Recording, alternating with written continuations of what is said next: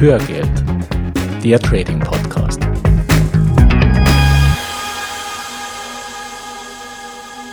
Hallo und herzlich willkommen zur sechsten Folge von Hörgeld, dem Trading Podcast. Ich bin Gerhard Hartmann. Und ich bin Gerhard Thürmer. Und wir freuen uns, dass du heute mit an Bord bist.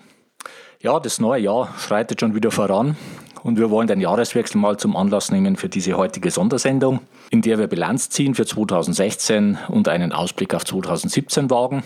Dabei wird es jetzt nicht um konkrete Prognosen gehen, wo der DAX Ende 2017 stehen wird, wie es derzeit wieder überall zu lesen ist, da diese sowieso nur einen Unterhaltungscharakter haben. Wir werden in den Show Notes auf unserer Webseite eine Grafik von Bloomberg reinstellen, die das schön auf den Punkt bringt, was von derartigen Prognosen zu halten ist.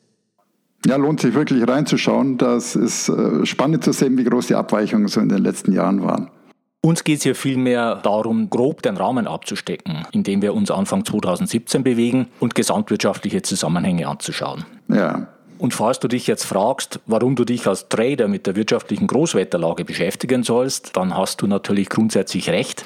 Aber wir behandeln hier in Hörgeld nicht nur reine Trading-Themen, sondern sprechen auch über Investieren. Und da sind wirtschaftliche Themen natürlich schon relevant.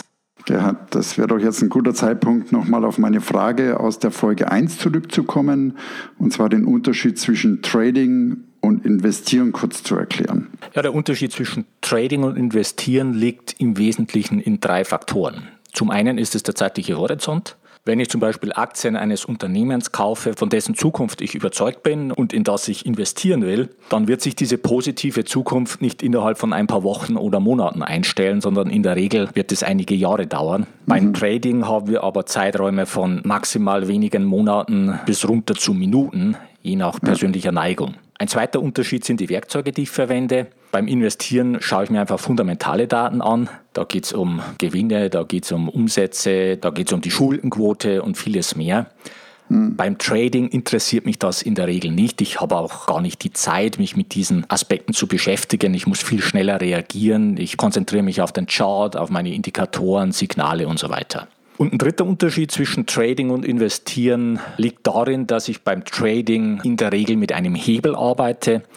Das heißt, die relativ kleinen Bewegungen, die in kurzen Zeiträumen stattfinden, die will ich entsprechend hebeln. So, jetzt aber zu unserem Thema.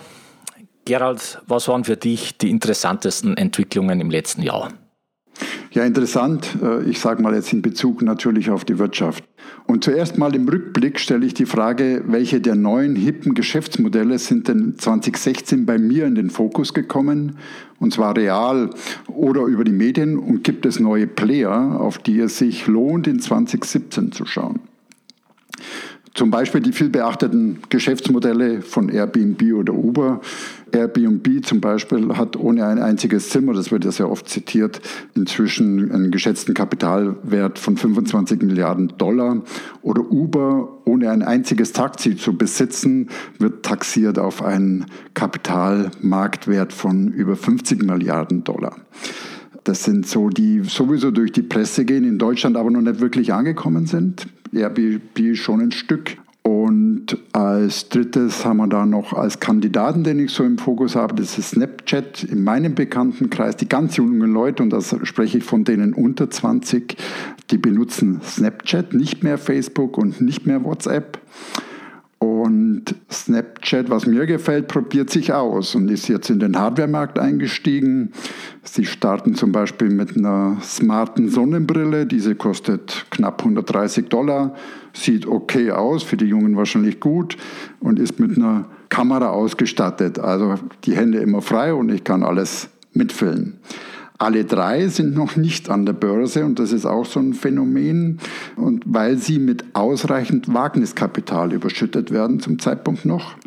Und es wird spannend, wie hier die weitere Entwicklung sein wird.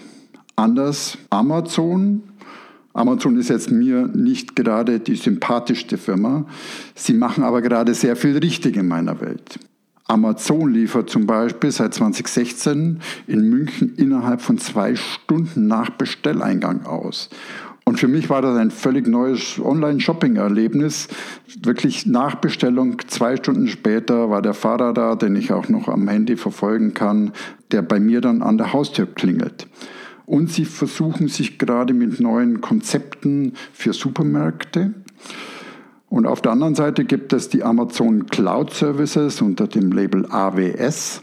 Die sind um 55 Prozent in 2016 gewachsen. Und hier verdient Amazon sein Geld und ist in diesem Bereich mit enormem Wachstumspotenzial und übermächtigem Abstand Marktführer bei den Geschäftskunden.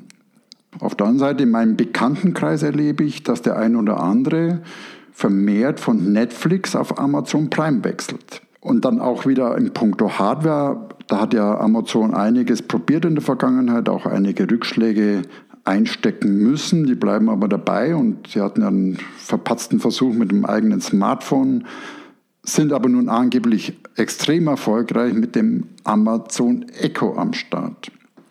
Dann lohnt auch noch ein Blick auf die aktuellen Technologien. Da steht bei mir als erstes auf dem Zettel IoT, also das Internet der Dinge. Die Prognose für 2020 ist hier, dass wir über 40 Milliarden Sensoren haben werden, die dann mit dem Internet verbunden sind. Das hat uns ja auch IPv6 beschert, weil die IPv4-Adressen ausgehen und zum Zeitpunkt der Konzeption von IPv4 waren diese Mengen überhaupt noch nicht vorstellbar. Und diese Sensoren halten den Einzug in der Industrie, aber auch im Privatbereich. Vor allem Stand heute bei der Hausautomation, die steht an der Rampe, ist auch inzwischen bei mir angekommen. Ich habe zum Beispiel überlegt, in meinem Wohnzimmer einen Dimmer einzubauen und habe dann einfach mal ein Stück verglichen und bin zu dem Punkt gekommen, dass es inzwischen schon günstiger ist, smarte Glühbirnen einzusetzen als eine klassische Dimmer-Installation durchzuführen. Ich habe mir dann den Starter-Kit von Philips angeschafft, der heißt Hue. Und inzwischen steuere ich über Siri, über meine Uhr, wenn ich das Licht dämmen will. Das hört sich am Anfang oder sieht am Anfang auf jeden Fall noch etwas komisch aus. Ist vielleicht auch ein Stück peinlich, aber es funktioniert und irgendwie gewöhnt man sich mit der Zeit daran. Was das natürlich auch noch mitbringt, ist ein Sack voll neuen Security-Herausforderungen. Da lohnt sich der Blick, was da auf dem Markt passiert und ist eine der großen Herausforderungen in diesem IoT-Sektor. Als zweites in der Technologie-Thematik Daten- und Cloud-Services. Cloud, das Thema Cloud ist 2016 in meiner Wahrnehmung wirklich in der Realität angekommen und wird rasant in 2017 weiter wachsen. Bei mir hat sich ganz heimlich eingeschlichen, dass ich mich auf einmal in einer Multicloud-Umgebung wiederfinde. Ich nutze die iCloud für den Sync meiner Geräte und inzwischen nach einigem Zögern liegen auch meine Fotos in der Cloud, was ich am Anfang immer vermeiden wollte, mir aber inzwischen unglaublich viel Zeit spart. Und wenn ich ein Foto auf dem iPhone schieße, ist dieses sofort auf allen Geräten verfügbar. Wenn ich eins lösche, ist es auch wieder verschwunden. Und wenn ich eins bearbeite, ist die Bearbeitung auf allen meinen Devices sofort zu sehen. Als zweites nutze ich die Dropbox und das schon sehr lange, vor allem Datenaustausch mit Freunden. Für einen intensiveren Einsatz ist die Dropbox inzwischen teuer geworden. Die wollen natürlich auch irgendwann mal Geld verdienen. Der besten systemübergreifenden Service bieten die Burschen aber immer noch. Und nicht zuletzt sind wir gerade umgestiegen auf die Telekom Magenta Cloud und hier sammeln wir alles, was wir so gemeinsam für Hörgeld brauchen, also unsere Ideensammlungen, die Audiofiles, die To-Do-Listen und so weiter. Und dann gibt es noch meine MetaTrader-Software und die Trade-Signal-Installation. Die laufen schon lange nicht mehr auf dem lokalen Rechner. Die hoste ich äh, bei Strato. Gerhard, du bist da woanders? Ich, glaub, ich hoste bei 1 und 1, ja. Du bist bei 1 und 1. Für mich hat es einfach den Vorteil eines orts- und device-unabhängigen Zugriffs auf diese Systeme und die Oberflächen. Und von den Kosten her, also wenn ich die Stromkosten, die mir ein lokaler Rechner beschert, der rund um die Uhr läuft, die dürften nahe an den Mietkosten sein, die ich für so eine virtuelle Maschine ausgeben muss, die dann im Netz liegt. Neben den Cloud-Services lohnt natürlich auch der ganze Blick auf die Mobile-Devices und alles, was sich darum herumrankt. Smartphone in meiner Wahrnehmung technisch einfach inzwischen ausgereizt. Auf jeden Fall in puncto Hardware. Hier gab es auch 2016 keine bahnbrechenden Entwicklungen. Ein iPhone ist inzwischen wasserfest, hat eine Kamera, die seit zwei, drei Jahren sowieso schon auf einem hohen Niveau ist. Und wir erinnern uns, das iPhone wird 2017 zehn Jahre alt. Die Erwartungen im Vorfeld an dieses Jubiläumsjahr, die sind enorm. Ich selber bin da skeptisch, dass da noch der große Sprung kommen wird. Anders bei der Software und hier findet in meiner Wahrnehmung unter dem Radar der meisten Analysten die eigentliche Differenzierung statt, und zwar in puncto Bedienung und Bedienbarkeit. Die Bedienung brauche ich für die ganzen Sensoren in der Hausautomation für die Synchronisation der Daten über die unterschiedlichen Devices, für das Bezahlen. Deutschland ist zwar noch eine der letzten Bargeldbastionen auf der Welt, im Rest der Welt schaut es allerdings anders aus und ich bin ganz fest überzeugt, dass die Kreditkarte oder die Kreditkarten sehr bald auf das Handy wandern werden. Und auch solche Funktionen wie Micropayment, also auch Kleinstbeträge zu bezahlen, wie ein U-Bahn-Ticket, wird auf das Handy wandern. Und im Bereich Software passiert einfach deutlich mehr als bei der Hardware und da sind auch die größeren Überraschungen zu erwarten. Der nächste Punkt, den ich auf dem Zettel habe, ist Fitness-Tracking. Das nehme ich in meiner Umgebung als absoluten Trend wahr. Es wird alles gemessen, aufgezeichnet und geteilt. Schritte, Kalorien, Stockwerke, Puls beim Skifahren, die Höhenmeter, die Zahl der Abfahrten, Schlafphasen, CO2-Gehalt, der kommt zum Beispiel bei mir von meiner Waage, was uns durchaus zusätzliche Devices beschert, am Handgelenk, Sensoren im Handy, Wagen eben, Blutdruckmesser. Und dafür brauche ich dann wieder die Cloud-Services, und zwar für den Komfort. Die Gewichtsdaten von meiner Waage, die im WLAN hängt, kommen über die Cloud wieder zurück auf mein Handy. Das ist die schöne neue Welt, wo wir dann doch einiges preisgeben und dann ist auch entscheidend, mit welchem Cloud-Anbieter ich da ins Bett gehe. Als letztes noch der Sprung zu den Immobilien. Im Rückblick hat sich da der Wert in den guten Lagen in meiner Wahrnehmung auch nochmal gesteigern können. Für 2017 stelle ich mit die Frage, ist da der Zenit erreicht? Ja, die Frage stellen sich natürlich viele.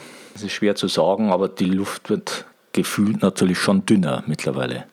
Ja, so sehe ich es auch. Ja, technologisch passiert sehr viel momentan und in den nächsten wenigen Jahren wird da eine gigantische Welle über uns hinwegrollen.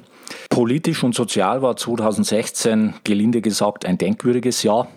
Aber auch an der Börse ging es hoch her und es waren einige Rekorde zu verzeichnen. Das ging gleich los mit einem Paukenschlag.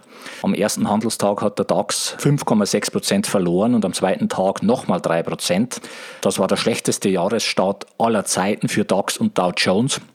Und der Grund dafür, da müssen wir ein bisschen zurückgehen in den Juni 2015. Da ist in China eine kleine Aktienblase geplatzt, die damals entsprechende Kurseinbrüche weltweit verursacht hat. Man muss wissen, die chinesische Wirtschaft, die hat einen Anteil von knapp 17 Prozent an der Weltwirtschaft. Und für Deutschland als stark exportlastiges Land ist China natürlich umso wichtiger. Und bis zum Jahresende 2015 haben sich die chinesischen Börsen dann wieder erholt, was auch zu einer Erholung an den internationalen Börsen geführt hat. Aber diese Erholung in China hat dann zum Jahreswechsel auf 2016 abrupt geendet. Und dieser erneute Kurssturz dort verhagelte auch uns den Jahresauftakt. Ein zweiter Faktor für den schlechten Jahresstart 2016 ist der Ölpreis. Öl hatte seinen letzten Höchststand Mitte 2014 bei knapp 107 US-Dollar pro Barrel und dann ging es mit dem Preis rapide bergab. 2015 war Öl schon fast auf 35 US-Dollar gefallen und Anfang 2016 ging es dann weiter nach unten und das hat die Aktienkurse noch zusätzlich belastet. Gerhard, Warum ist es für die Börsen ein Problem, wenn der Ölpreis fällt? Ja, du hast schon recht. Normalerweise ist ein fallender Ölpreis positiv für die Börse, weil einfach Energie für die Unternehmen und für die Konsumenten entsprechend billiger wird und die können mehr Geld für andere Zwecke ausgeben und das kommt wiederum der Wirtschaft zugute. Aber in diesem Fall hatten wir eine Sondersituation und dazu muss ich ein bisschen ausholen, weil es einfach wieder ein sehr schönes Beispiel ist für die Mechanismen, die wir immer wieder im Zusammenhang mit Blasen erleben. Der Hauptgrund für den Preisrückgang von Öl ist das sogenannte Fracking. Mit dieser Technologie kann man Öl und Gas, das in Gesteinsschichten gebunden ist, fördern. Das heißt, man kommt damit an Vorräte ran, die man vorher gar nicht erreichen konnte. Und in den USA hat das zu einem gigantischen Fracking-Boom geführt. Mit Fracking wurden weit über eine Million Arbeitsplätze geschaffen. Da sind über 400 Milliarden US-Dollar in diesen Sektor geflossen. Und die USA sind in dem Zuge zum größten Energieproduzenten der Welt aufgestiegen. Das heißt, da sind mal wieder Goldgräberzeiten angebrochen, die Ausmaße einer Blase erreicht haben. Und dann passierte das, was wir häufig bei Blasen sehen, dass nämlich das Angebot irgendwann viel stärker steigt als die Nachfrage. Und das war auch hier der Fall. Das heißt, es wurde einfach zu viel Öl und Gas produziert und damit begann der Preisverfall. Und jetzt war es bitter für die Ölfirmen. Die waren nämlich bei ihren Fracking-Investitionen davon ausgegangen, dass der Ölpreis weiterhin so hoch bleiben würde, wie er vorher war.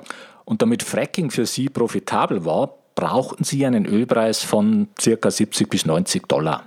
Der Preis war aber schon unter 40 Dollar gefallen. Das heißt, die ganze Fracking-Industrie mit all ihren Arbeitsplätzen und den Hunderten von Milliarden US-Dollar, die sie von Investoren und Banken eingesammelt hatte, die kam plötzlich in größte Bedrängnis.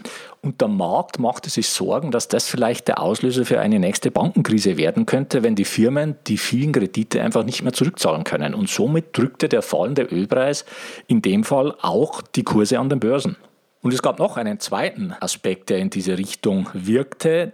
Eine Reihe von Ländern hängen mit ihrer Wirtschaft stark vom Öl und von der Energie ab. Zum Beispiel die Golfregion, allen voran Saudi-Arabien oder die Vereinigten Arabischen Emirate, Iran und so weiter. Aber auch Russland, Nigeria, Kanada. Und diese Länder bekommen natürlich auch wirtschaftliche Probleme, wenn der Ölpreis in so kurzer Zeit so schnell sinkt und belasten somit einfach auch die Weltwirtschaft. Kommen wir zurück zur weiteren Entwicklung an den Börsen in 2016. Wir hatten also diesen grandiosen Fehlstart.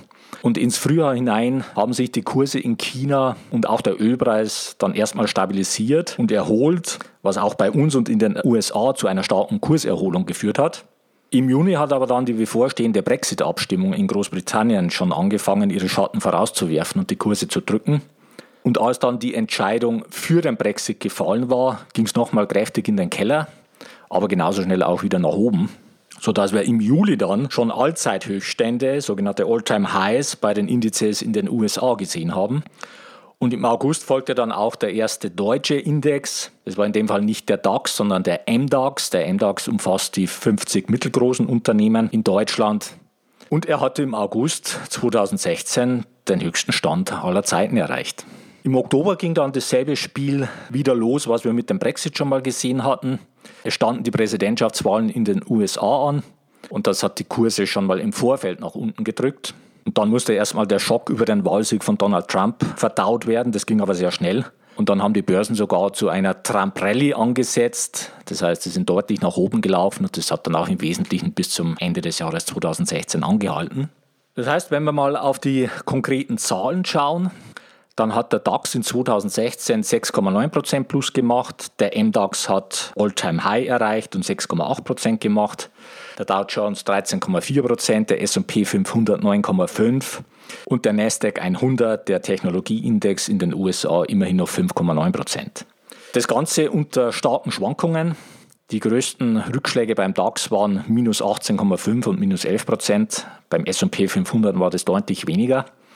Und wenn wir uns mal die Jahresrange anschauen, vom Tief zum Hoch, also wie groß war die maximale Schwankungsbandbreite der Indizes, dann waren das beim DAX stolze 31 Prozent und beim SP immerhin auch noch 24 Prozent. Das heißt, in Summe können wir sagen, 2016 war trotz aller Turbulenzen und Ausschläge ein passables Aktienjahr. Ein Thema, das die Börsen schon länger dominiert, ist die Politik der Notenbanken in den USA und in Europa. Die Fed die Federal Reserve Bank, also die US-Notenbank, hat ja während der Finanzkrise 2008 die Zinsen auf 0% gesenkt. Und als die Wirtschaft sich dann mit den Jahren wieder erholt hatte, stand die bange Frage im Raum, wann und in welchem Tempo wird die Fed die Zinsen erhöhen. Das hat sie dann relativ spät im Dezember 2015 erstmals gemacht, nach fast zehn Jahren, wo es keine Zinserhöhung gegeben hatte. Und ein Jahr später, im Dezember 2016, dann ein zweites Mal. Also ist nicht nur der Ölpreis, sondern auch die Zinsen ein Thema für den Aktienmarkt. Ja, die Zinsen haben einen großen Einfluss auf die Börse und zwar gleich auf mehreren Ebenen. Die Zinsen sind ja der Preis fürs Geld. Und wenn die Zinsen hoch sind, dann heißt es, dass das Geld teuer ist. und damit kommt tendenziell weniger Geld in den Umlauf. Wenn ich mir als Unternehmen zum Beispiel Geld von der Bank oder von Anlegern leihe, dann muss ich entsprechend hohe Zinsen für dieses Geld zahlen und ich werde mir das einfach zweimal überlegen, ob ich das mache. Und über diesen Zusammenhang beeinflussen die Zinsen sowohl die Investitions- und Kaufentscheidungen von Unternehmen als auch von Konsumenten und damit die gesamte Wirtschaftstätigkeit und haben natürlich auch Auswirkungen auf die Entwicklung der Unternehmen und deren Aktienkurse. Eine zweite Ebene, auf der Zinsen wirken, ist die Ebene der Anleger. Wenn ich als Anleger zum Beispiel sichere 5% Zinsen bekomme, wenn ich mein Geld der Bank leihe oder dem Staat, dann brauche ich schon sehr gute Gründe, warum ich dieses Geld in Aktien stecken sollte, wo ich einem Kursrisiko ausgesetzt bin. Das heißt, die verschiedenen Anlageklassen, also Aktien und Zinspapiere, die stehen im Wettbewerb zueinander um das Geld der Anleger. Und wenn die Zinsen hoch sind, dann wird einfach mehr Geld in die Zinspapiere fließen und weniger in Aktien und umgekehrt. Und dann gibt es noch eine dritte Ebene, nämlich die Währungsseite. Wenn Zinsen hoch sind, dann stärkt das eine Währung. Das bedeutet, die Anleger stecken mehr Geld in die Währung, um diese Zinsen zu bekommen. Und das führt tendenziell zu höheren Kursen in dieser Währung. Und ein höherer Kurs in der Währung ist nachteilig für Exportunternehmen und damit gibt es hier wieder den Bezug zur Unternehmenssituation und zu den Aktienkursen. Aber kommen wir nochmal zurück zur Politik der Notenbanken. Wir haben ja schon seit längerem eine gegensätzliche Geldpolitik zwischen USA und der Eurozone. Die USA befinden sich bereits seit Dezember 2015 im Zinserhöhungszyklus. Sie hatten 2015 eine erste und 2016 eine zweite Zinserhöhung. Die Zinsen sind dort derzeit bei 0,5 bis 0,75 Prozent. Und die USA haben auch schon im Oktober 2014 ihr sogenanntes Quantitative Easing Programm eingestellt und auslaufen lassen. Das heißt, die monatlichen Anleihekäufe, über die zusätzliches Geld in den Markt gepumpt wurde. In der Eurozone hingegen hat die Europäische Zentralbank, die EZB, in 2016 die Zinsen weiter gesenkt auf mittlerweile 0 Prozent. Das gab es noch nie und hat sogar ihr Anleihekaufprogramm im März weiter ausgeweitet, sodass sie jetzt jeden Monat 80 Milliarden Euro über Anleihekäufe dem Markt zur Verfügung stellt. Und damit haben wir zwei gegenläufige Effekte. Wenn nämlich in den USA die Zinsen steigen, dann wird der US-Dollar für Investoren attraktiver und es fließt mehr Geld in Dollarwerte, die Nachfrage nach Dollar steigt und damit auch der Kurs des Dollar. Die Politik der Europäischen Zentralbank hingegen führt dazu, dass der Euro eher billig bleibt und an Wert verliert, weil einfach diese Nullzinsen nicht attraktiv sind für Anleger und auch die vorhandene Euro-Geldmenge entsprechend groß wird und weiter ausgeweitet wird und sich das Ganze im Prinzip verhält wie mit einer realen Ware. Das heißt, wenn die produzierte Menge einer Ware stark genug erhöht wird, dann wird das irgendwann den Preis dieser Ware drücken. Und in unserem Fall ist einfach der Euro die Ware und je mehr Euro es gibt, umso mehr drückt das auf den Preis. Und dieses Auseinanderdriften zwischen der Notenbankpolitik in den USA und der Notenbankpolitik in der Eurozone hat dazu beigetragen, dass der Euro gegenüber dem US-Dollar im letzten Jahr 2,8 Prozent verloren hat und mittlerweile auf den tiefsten Stand seit 14 Jahren gefallen ist. Diese 2,8 Prozent, die klingen jetzt nicht sonderlich dramatisch, aber wenn man sich die Bandbreite anschaut, in 2016 war der Höchststand des Euro bei 1,15 Dollar und der Tiefstand bei unter 1,04 Dollar. Das heißt, es war schon eine ansehnliche Schwankungsbandbreite. Eine interessante Entwicklung gab es 2016 bei den Rohstoffen und insbesondere auch bei Gold.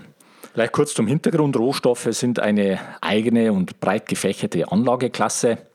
Das reicht von Öl über Benzin, über Aluminium, Blei und Gold bis hin zu Mais und Rindern und Schweinen und Orangensaft und so weiter. Und auch da gibt es verschiedene Indizes, mit denen man die Entwicklung der Rohstoffe abbilden kann. Und diese Indizes und damit die Rohstoffwerte hatten ihren letzten Höhepunkt Mitte 2011. Und in den darauffolgenden Jahren sind die um über 50 Prozent gefallen, auf einen Tiefpunkt in 2015 und haben in 2016 wieder ein großes Comeback gefeiert. Die Rohstoffwerte sind in 2016 um 36 Prozent gestiegen. Und dazu gehörte auch Gold. Gold hat ja immer eine Sondersituation und stand im September 2011 bei 1902 US-Dollar und ist dann bis 2015 um 45 Prozent gefallen auf 1052 Dollar. Hatte dann aber 2016 ein erstmal fulminantes Comeback mit einem Anstieg um 30 Prozent und ist dann im Laufe des Jahres wieder entsprechend zurückgefallen, sodass am Ende unterm Strich nur ein Gewinn von 9,2 Prozent für Gold in 2016 übrig geblieben ist. So, und damit zum Ausblick für 2017. Fangen wir mal mit den Aktien an und der fundamentalen Situation. Die ist erstmal ganz gut.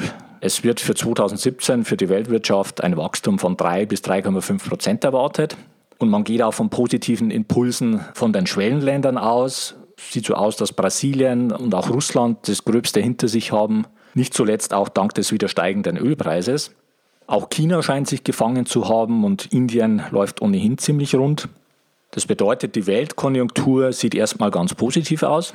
Zum Zweiten haben wir weltweit extrem niedrige Zinsen und eine riesige Geldschwemme. Und das zusammengenommen ist natürlich Treibstoff für die Börsen. Und es gibt kaum Alternativen zu den Aktien. Das heißt, die Rendite von Zinspapieren ist gering. Immobilien sind zumindest in den Ballungszentren schon sehr teuer. Und damit ist die Frage, was bleibt dann? Also wohin mit dem Geld? In Bezug auf das Gewinnwachstum der Unternehmen sieht es auch ganz gut aus. Bei den S&P 500 Unternehmen in den USA hatten wir 2015 eine Delle mit rückläufigen Quartalsgewinnen, aber die Wende kam dann im zweiten Quartal 2016 und man geht für 2017 davon aus, dass diese 500 Unternehmen in Summe ihre Gewinne um ca. 11 Prozent steigern werden. Und für den DAX liegt die Prognose immerhin auch noch bei ca. 10 Prozent. Und steigende Unternehmensgewinne sind einfach die realste Grundlage und Voraussetzung für steigende Aktienkurse. Sie sind keine Garantie dafür, aber wenn die Unternehmensgewinne nicht steigen, dann wird es natürlich schwieriger an den Börsen. Auch die Bewertung der Aktien ist noch nicht überzogen. Beim S&P 500 haben wir momentan ein Kursgewinnverhältnis für die nächsten zwölf Monate von 16,9. Der Durchschnitt der fünf Jahre war bei 15. Für zehn Jahre lag er bei 14,4. Wir sind da etwas über dem Durchschnitt, aber in Summe noch im grünen Bereich. Und beim DAX liegt das Kursgewinnverhältnis für 2017 bei 13,3, was auch kein überzogener Wert ist. Und beim Immobilien haben wir in der letzten Folge gelernt, liegen wir in guten Lagen bei 40. Ja, in München liegen wir zwischen 30 und 40. Bei den Dividendenrenditen liegen wir mit knapp 2% für den S&P und 2,7% für den DAX durchaus im akzeptablen Bereich. Wir haben einen niedrigen Euro und das bedeutet erstmal Rückenwind für europäische Exportunternehmen. Im Gegensatz dazu ist der Dollar relativ hoch, was Gegenwind für die amerikanischen Exportunternehmen bedeutet. Aber natürlich gibt es auch Risikofaktoren, wie immer. Und einer heißt Donald Trump und sitzt ab 20. Januar im Weißen Haus, wenn er denn aus seinem Trump Tower dorthin umziehen wird. Und wenn dieser Herr Trump einige der Versprechen aus dem Wahlkampf oder man muss eher sagen einige der Drohungen aus dem Wahlkampf in die Realität umsetzt, zum Beispiel Amerika stärker abzuschotten und einfach den Protektionismus auszubauen, vielleicht mit Zöllen und Einfuhrbeschränkungen, dann könnte das im Worst Case in einen Handelskrieg mit China ausarten, was natürlich fatale Konsequenzen für den Export hätte und für die gesamte Weltwirtschaft.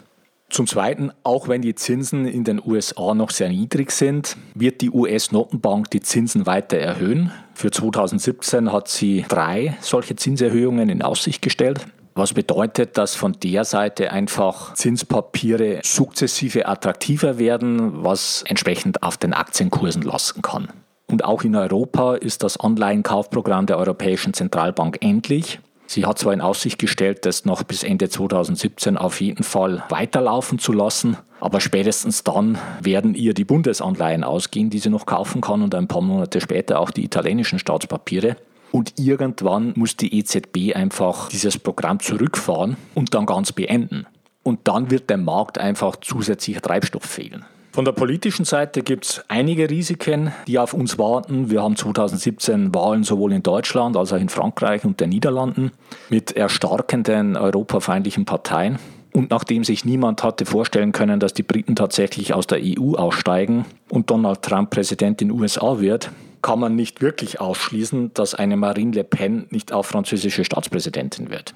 Mit entsprechend fatalen Konsequenzen für das Konstrukt Europäische Union. Und im Worst Case, dass Europa irgendwann komplett auseinanderfliegt. Ja, ich denke, man kann nichts mehr wirklich ausschließen in diesen Zeiten. Dann haben wir noch jede Menge Bankenprobleme in der Europäischen Union. Die italienische Regierung musste jetzt erst im Dezember die Bank Monte dei Paschi mit fast 9 Milliarden Euro vorläufig retten. Und es gibt auch eine Studie von der KPMG, wonach europäische Banken auf faulen Krediten im Wert von 1,2 Billionen Euro sitzen. Das heißt, die Finanzkrise ist von der Seite auf keinen Fall gelöst. Wo wir 2017 auch genauer hinschauen sollten, ist China. Aus meiner Sicht haben wir dort eine Immobilienblase, die sich in der letzten Phase befindet. Es gab dazu einen sehr aufschlussreichen Artikel in der Süddeutschen Zeitung vom 14. Dezember. Glücklich sind die Geschiedenen. Und das Ganze ist einfach ein Paradebeispiel für die Beschreibung einer Blase. Den entsprechenden Link werden wir auch in die Show Notes geben. In Summe heißt das, wir haben grundsätzlich ganz gute Voraussetzungen, aber wir müssen auch immer wieder mit zum Teil deutlichen Rückschlägen rechnen in 2017. Von der technischen Seite, von der Chart-Seite her hatten wir ja gegen Ende 2016 eine Trump-Rally. Der SP 500 ist innerhalb von vier Wochen um 9% angestiegen. Primär deswegen, weil der Markt sich momentan auf die positiven Seiten von Trump konzentriert. Das ist zum einen das in Aussicht gestellte Investitionsprogramm für die Infrastruktur. Das sind geplante Senkungen der Unternehmenssteuern und auch weitere Deregulierungen des Marktes. Und im Gegensatz dazu die Risiken, die mit Trump einhergehen, momentan komplett ausgeblendet werden. Das heißt, wir haben es hier mit entsprechenden Vorschusslorbeeren zu tun, die werden aber nicht ewig anhalten. Darüber hinaus hat sich der Dow Jones mittlerweile an die 20.000 Punkte Marke herangerobbt und das ist einfach eine psychologisch sehr wichtige Marke, wo auch davon auszugehen ist, dass er die nicht im ersten Anlauf überwinden wird, sondern damit zeitlang auch zu kämpfen haben wird. In Summe befinden sich sowohl die deutschen als auch die US-amerikanischen Indizes alle in einem intakten Aufwärtstrend. Die Indikatoren zeigen alle grün. Wenn man die Indizes jetzt handeln wollte, dann würde man sinnvollerweise nicht jetzt einsteigen, sondern erstmal auf eine Korrektur, auf, auf einen Rücksetzer warten, weil einfach momentan das Chance-Risiko-Verhältnis zu ungünstig wäre.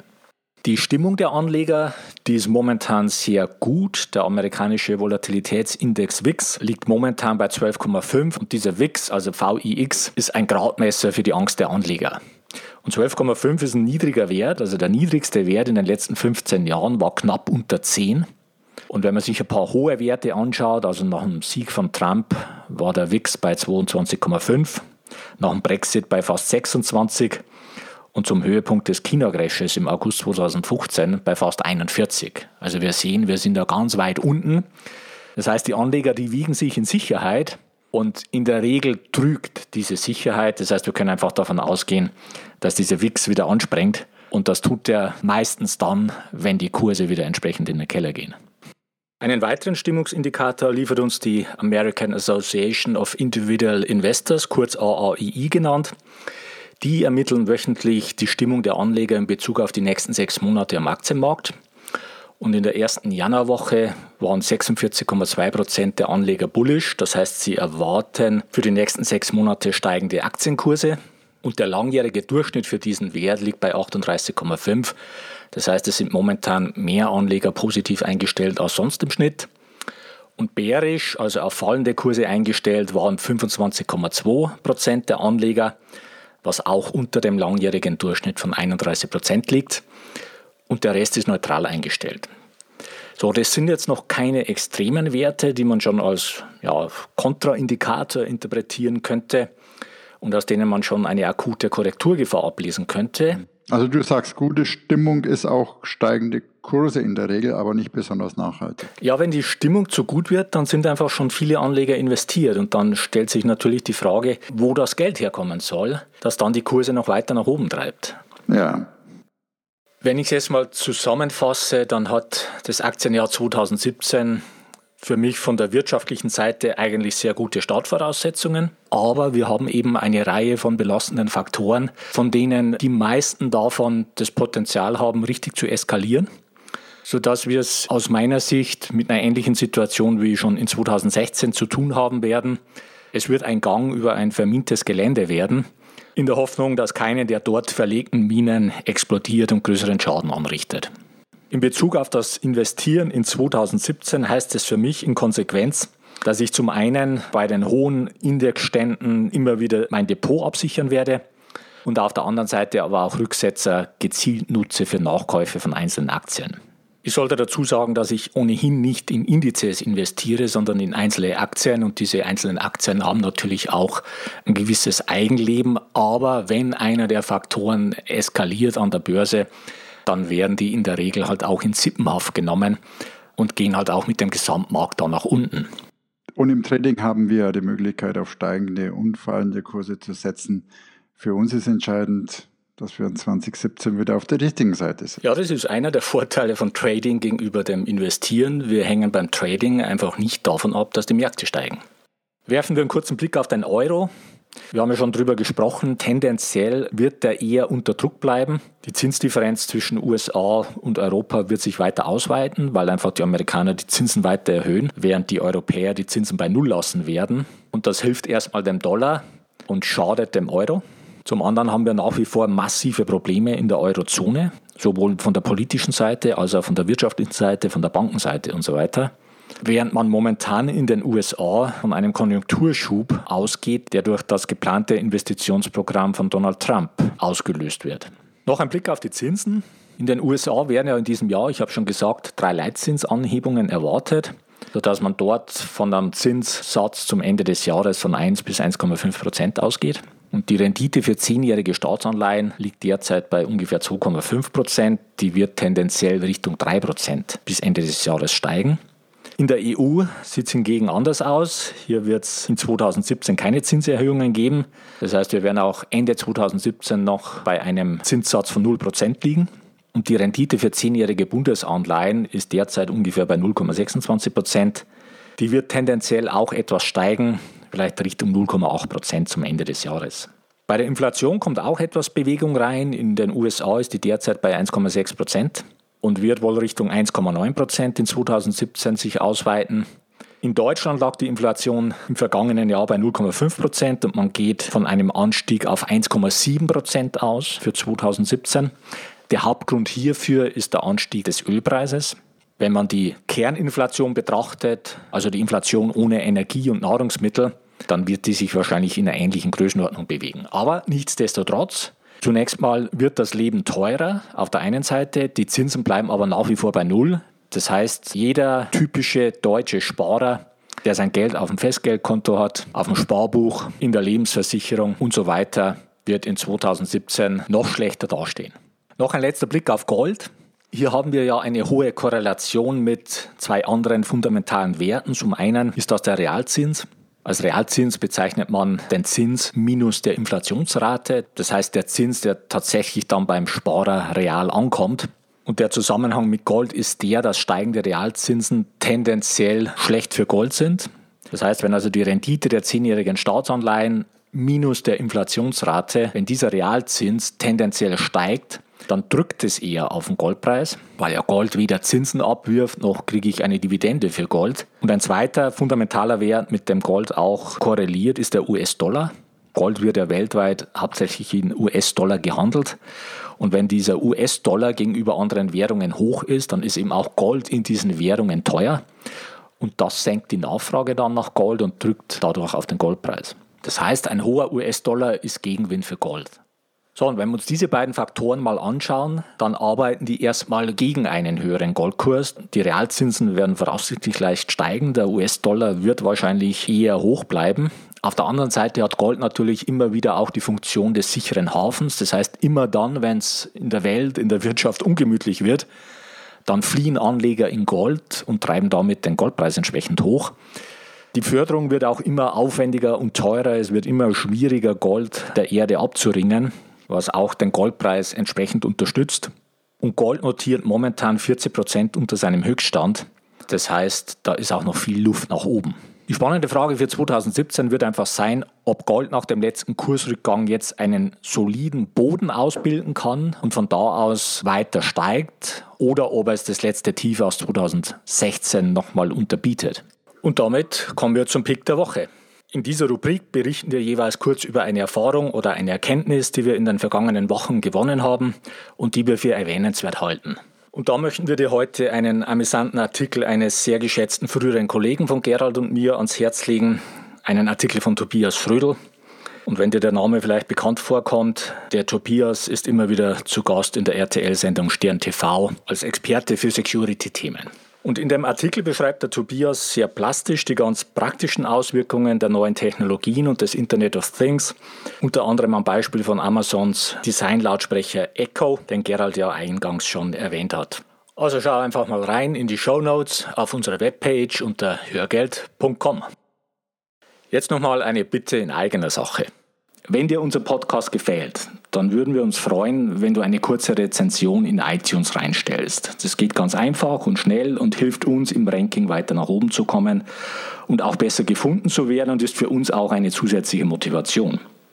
Und wir bitten dich auch, einfach mit uns in den Dialog zu gehen. Das heißt, wenn du Fragen oder Anregungen für uns hast oder wenn wir bestimmte Themen vertiefen sollen, dann schreib uns bitte an feedback.hörgeld.com oder nutze einfach die Kommentarfunktionen auf unserer Webpage hörgeld.com.